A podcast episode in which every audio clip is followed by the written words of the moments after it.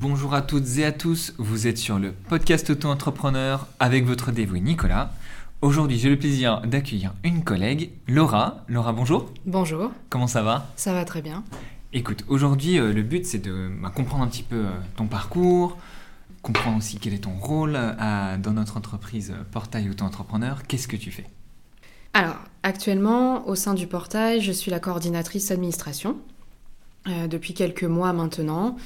Et en quoi ça consiste grossièrement C'est tout simplement de bah, comme son nom l'indique, en fait, assurer la coordination entre les dossiers de nos clients qu'on envoie au portail et les centres de formalité qui les reçoivent. D'accord. En fait. Juste pour rappel, c'est quoi les centres de formalité? Les centres de formalité, c'est les organismes qui reçoivent les demandes d'immatriculation pour les auto-entreprises, entre autres.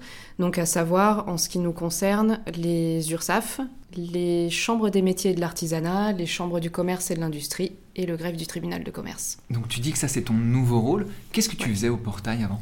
Alors, quand je suis arrivée au portail, j'ai démarré conseillère, qui est un peu la base, en fait, hein, euh, quand on arrive euh, au portail. Ensuite, j'ai évolué au sein de l'équipe accueil, qui est un petit peu le centre névralgique du, support et qui est hyper important euh, parce que c'est là où on donne le premier niveau de réponse. Donc c'est important d'avoir euh, eu cette formation de conseiller au départ.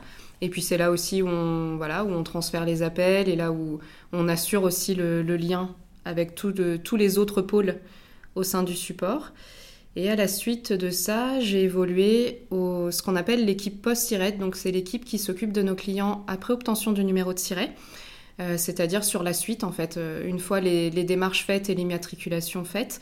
Une fois qu'ils ont le euh, SIRET, en fait. Voilà, une fois qu'ils ont le SIRET, sur la continuité, mmh. sur la gestion quotidienne, qu'elle soit administrative ou financière. Et passer par ces postes, justement, te permet de comprendre mieux comment fonctionnent les CFE, comprendre les refus Tout à fait. En fait, c'est un petit peu la continuité, finalement, et du coup, c'est vraiment complémentaire avec la formation qu'on peut avoir initialement.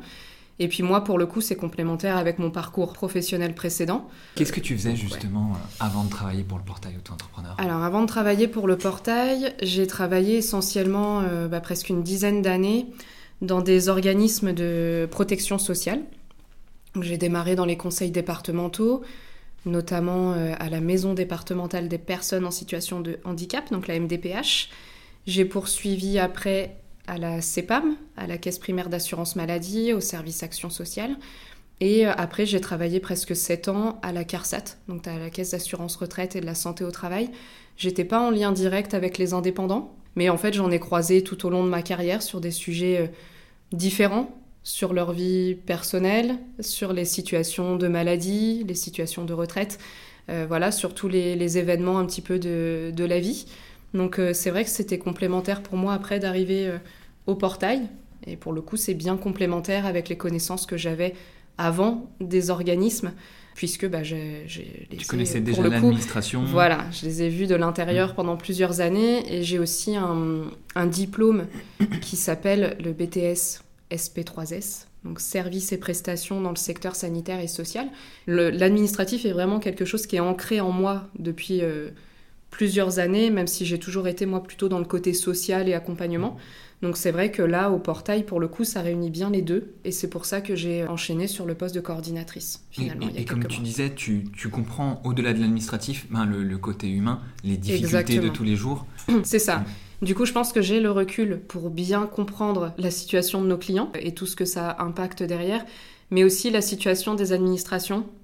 Parce que, bon, on s'en plaint beaucoup des administrations françaises. Et c'est vrai qu'il y a voilà, c'est inconnu pour personne. Toute personne qui a résidé en France sait combien les administrations, euh, voilà, c'est compliqué, les démarches sont lourdes, euh, c'est très chronophage, mais quand on est de l'intérieur, bah, ça l'est aussi en fait pour les agents qui y travaillent. Et voilà, donc j'ai la, la, chance, je pense, d'avoir le, le, recul sur les deux parties. Et c'est ce qui fait que mon rôle de coordinatrice ici, il est important et c'est une vraie plus-value par rapport à, à ce qu'on peut donner à nos clients et au suivi de nos dossiers en fait au eh ben, quotidien. justement, le suivi du dossier. Est-ce que tu peux nous expliquer Souvent, on a des personnes qui nous disent ah, euh, mon dossier euh, est bloqué, je ne sais pas où ça en est, ça a dépassé euh, la règle générale de 4 semaines pour obtenir mon SIRET. Qu'est-ce qui se passe? Comment nous on fait Quel est le process en fait une fois qu'une personne s'inscrit chez nous et qu'on le met en relation avec le, le CFE compétent? Alors en fait, ce qui se passe, On envoie le dossier, donc on, fait nous tout le, toute l'étape de, constitution du dossier avec nos clients. On fait en sorte, justement, et c'est là aussi où, est mon rôle, de, s'assurer qu'on se plie bien aux exigences parce qu'il faut savoir que selon la catégorie d'activité que choisit euh, la personne, enfin le porteur de projet, et du coup, le, en fonction de la catégorie d'activité, le centre de formalité diffère. Si on est sur une activité artisan, ça va être géré par les chambres des métiers. Si on est sur une activité libérale, c'est l'URSSAF. Et si on est sur une activité commerciale, c'est la chambre du commerce. Mm. Donc là, tout va bien. Pour les personnes qui veulent créer avec deux activités, une activité artisan-commerçant, voilà, là derrière, il y a tout un process parce que le dossier va partir à plusieurs endroits. Et on doit s'assurer, nous, au départ, euh, que euh, nos dossiers partent de la manière la plus complète possible en se pliant aux exigences de chaque centre de formalité, tout en sachant que les exigences varient selon les activités, selon les centres de formalité et selon les départements. Donc, c'est-à-dire, par exemple, quelqu'un qui s'inscrit à la Chambre des métiers du 69 aura peut-être pas la même dénomination sur son activité et les mêmes documents à fournir que quelqu'un qui s'inscrit à celle de Haute-Savoie. Exactement. Donc en fait, euh, c'est là où, est toute la complexité en fait de, bah, de l'administration en général en France. Euh, et c'est là où euh, c'est important que nous, on soit au fait, euh, qu'on ait, ce, lien avec les centres de formalité, qu'on soit au fait de quel document est demandé par quel centre de formalité en fonction de la situation du client. Voilà, parce que ça diffère aussi selon la situation personnelle du client, les documents à fournir ne sont pas les mêmes, pour qu'on ait un dossier le plus complet possible. Et donc une fois que c'est envoyé, on a effectivement ce travail de suivi euh, qui varie, comme je le disais. Donc euh, il y, a, voilà, y, a plusieurs contraintes en fonction des centres de formalité, et notamment, il y en a une qui est assez importante, c'est les délais.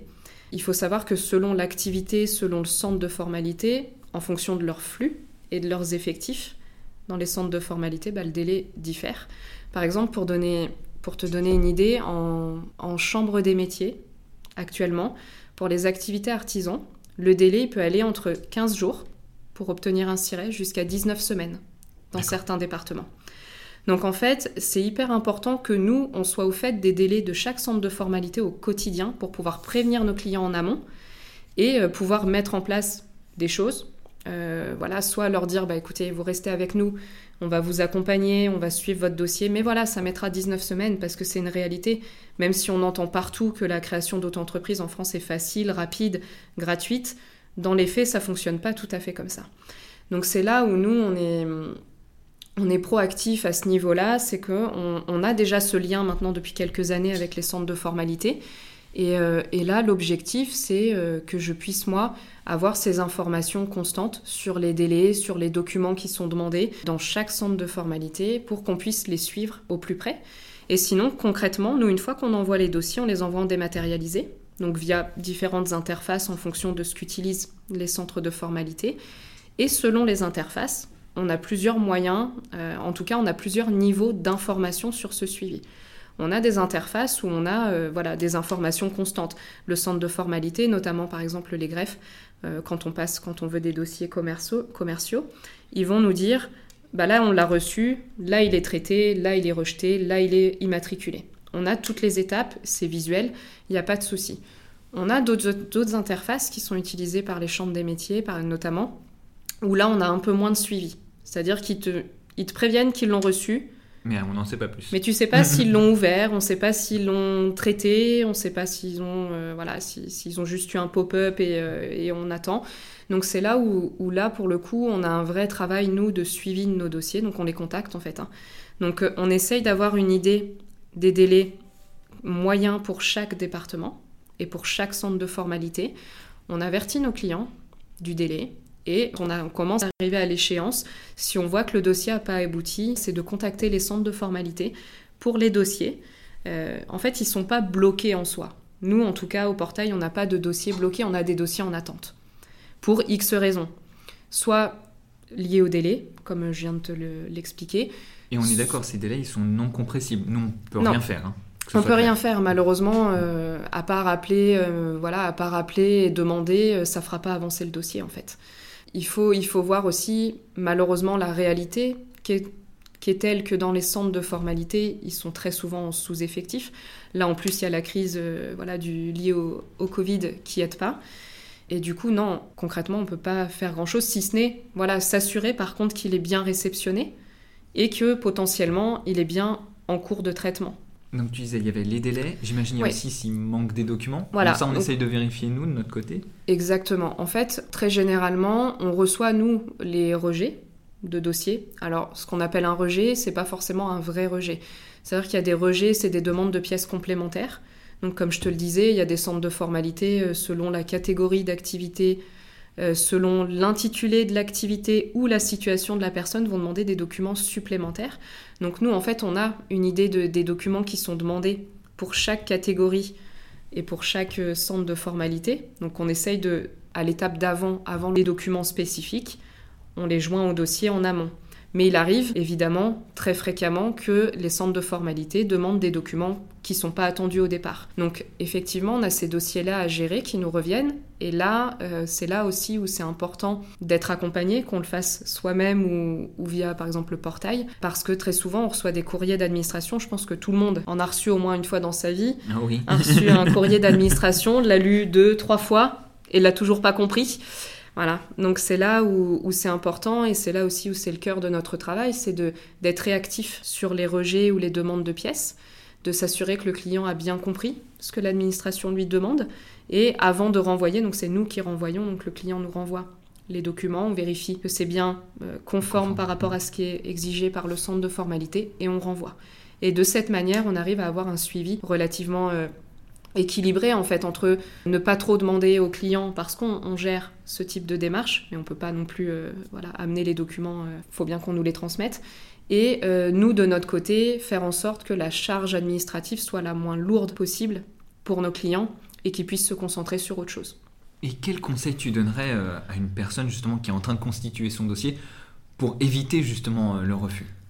Se faire accompagner, honnêtement, dès qu'on entame des dossiers administratifs en France. Je pense que si on est à l'aise avec ça, il n'y a pas de souci. Par contre, si on a le moindre doute ou qu'on n'est pas à l'aise avec l'administratif, c'est important de se faire accompagner parce que ça impose une charge mentale énorme de, de faire toutes ces charges, toutes ces démarches administratives. Et là, en, en ce qui nous concerne, pour les porteurs de projets, c'est du temps qui est un petit peu perdu qui finalement, consacrer à leur qui pourrait être consacré à la partie plus créative, à la partie lancement. Et, euh, et c'est vrai que voilà, mon meilleur conseil, c'est de se faire accompagner et de, de prendre le temps de bien comprendre ce qui est demandé par les, mêmes, les, par les administrations, même si c'est irritant, même si euh, des fois les courriers n'ont aucun sens ou les documents qui sont demandés par rapport à la situation euh, sont euh, complètement incohérents. Et justement, on parle d'accompagnement, donc il y a le nôtre. Il me semble aussi que les CMA proposent des accompagnements ou des fois imposent. Comment ça se passe? ouais, Est-ce que tu peux nous expliquer? alors, Dans les faits, les centres de formalité n'ont normalement pas le droit de facturer des frais pour l'immatriculation d'une auto-entreprise en France. Dans la réalité, ils ont mis en place depuis quelques années ce qu'on appelle des frais, enfin ce qu'ils appellent eux des, frais d'assistance à la formalité, qui ne sont pas des frais obligatoires, contrairement à ce qu'on peut comprendre quand on, appelle par exemple les chambres des métiers ou les chambres du commerce. En fait, ces frais d'assistance à la formalité, donc qui varient entre euh, à peu près 50 et 120 euros. Ces frais, en fait, ils vous permettent d'obtenir un rendez-vous directement au centre de formalité euh, pour l'aide à la constitution du dossier, pour obtenir le numéro de siret. Ils ont tendance, pour certains centres de formalité, notamment en chambre des métiers, à dire bah, si vous payez les frais d'assistance à la formalité, vous aurez le numéro de siret plus vite. Euh, c'est pas normal, parce que devrait pas y avoir de priorisation.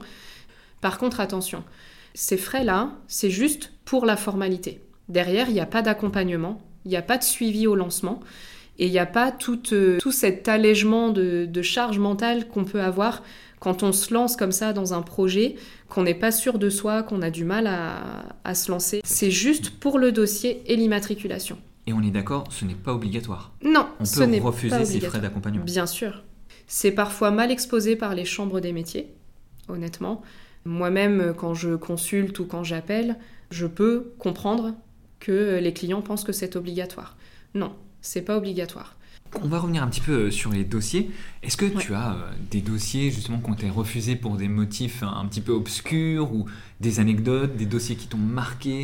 Est-ce que tu peux nous expliquer qu'est-ce qui s'est passé Euh. Quelles solutions tu as pu apporter aux Alors, clients? honnêtement, on a, on a tellement de, de dossiers, de spécificités que... C'est vraiment du cas par cas à chaque fois. Ouais, c'est Mm. beaucoup du cas par cas.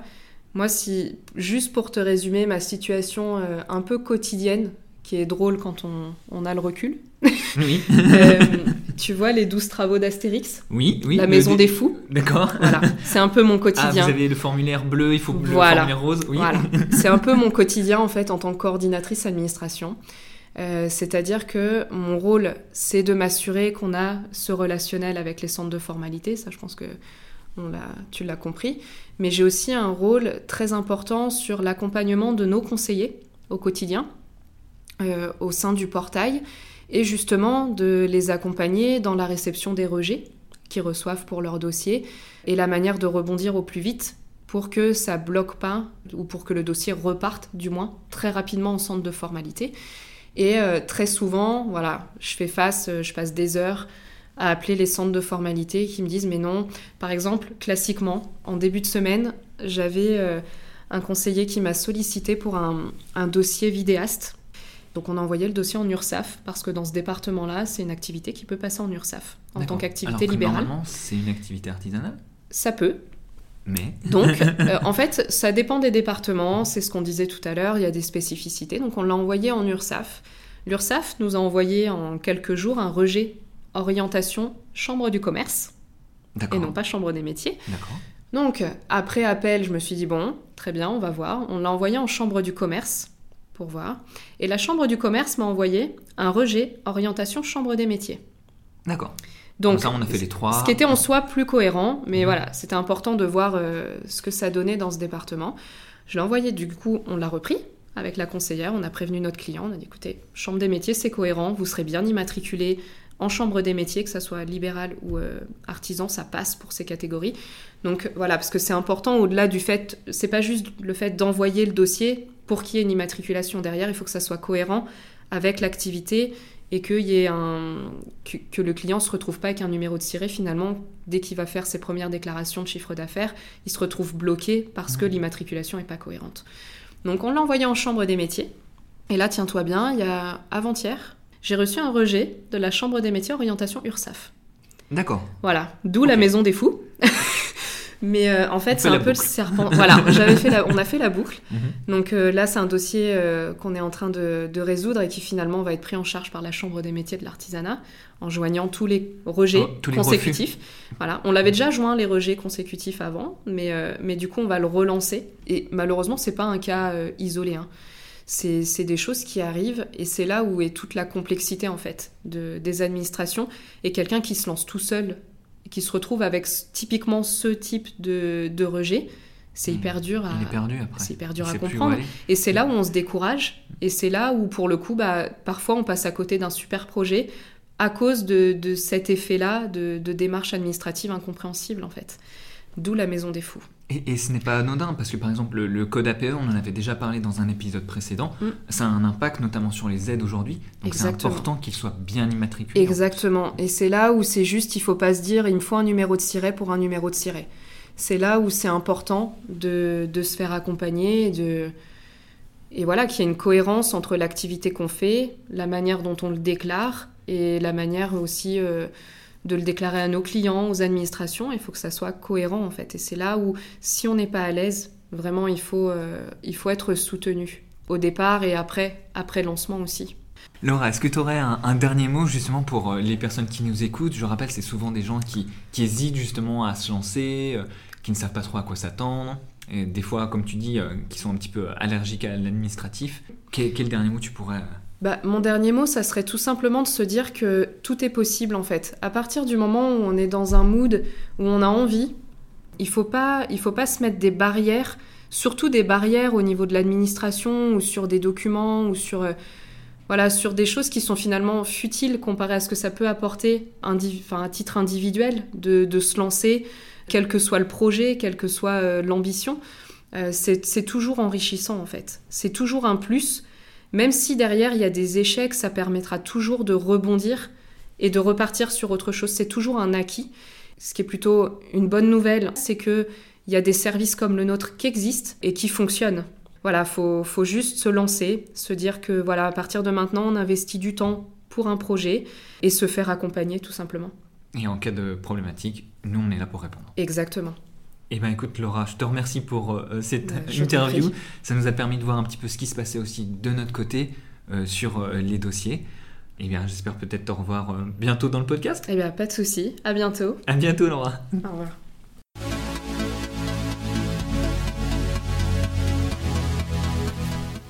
Et je vous retrouve de l'autre côté du portail. Salut Elena, ça va? Salut Nico, ça va et toi? Oui, alors on a fait une petite sélection euh, pour la question du jour sur la communauté.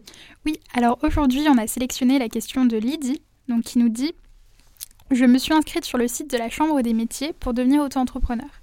Puis-je commencer mon activité? Est-ce rétroactif? Apparemment, il y a un délai de trois mois pour recevoir mon numéro de tiret.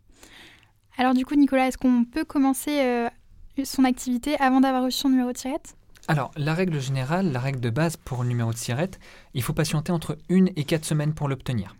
Si euh, la personne exerce une activité libérale ou commerciale, elle pourra directement commencer à facturer, pas de problème. Dans son cas, elle dit qu'elle est inscrite à la Chambre des métiers, du coup pour une activité artisanale. Il y a deux types en fait d'activités artisanales, les activités réglementées ou non réglementées. Un petit peu comme les libéraux. C'est un, petit peu différent. Ici, d'un point de vue euh, de l'assurance, si elle exerce une activité réglementée, il vaut mieux qu'elle patiente le SIRET pour éviter tout problème. Si son activité n'est pas réglementée, dans ce cas-là, oui, il n'y aura aucun souci, elle pourra commencer à facturer et commencer son activité. Et une fois qu'elle aura obtenu son numéro de SIRET, elle reprendra ses premières factures et euh, elle aura simplement à inscrire euh, le bon numéro de SIRET. D'accord? C'est ce qu'on appelle les factures rectificatives.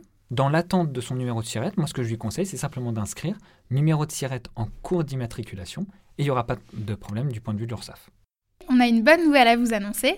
Donc, on a lancé une newsletter qui vous informe de la sortie des nouveaux épisodes du podcast directement dans votre boîte mail. Donc, euh, pour vous inscrire, on vous laisse le lien en description. Surtout, allez-y parce qu'on vous réserve quelques surprises.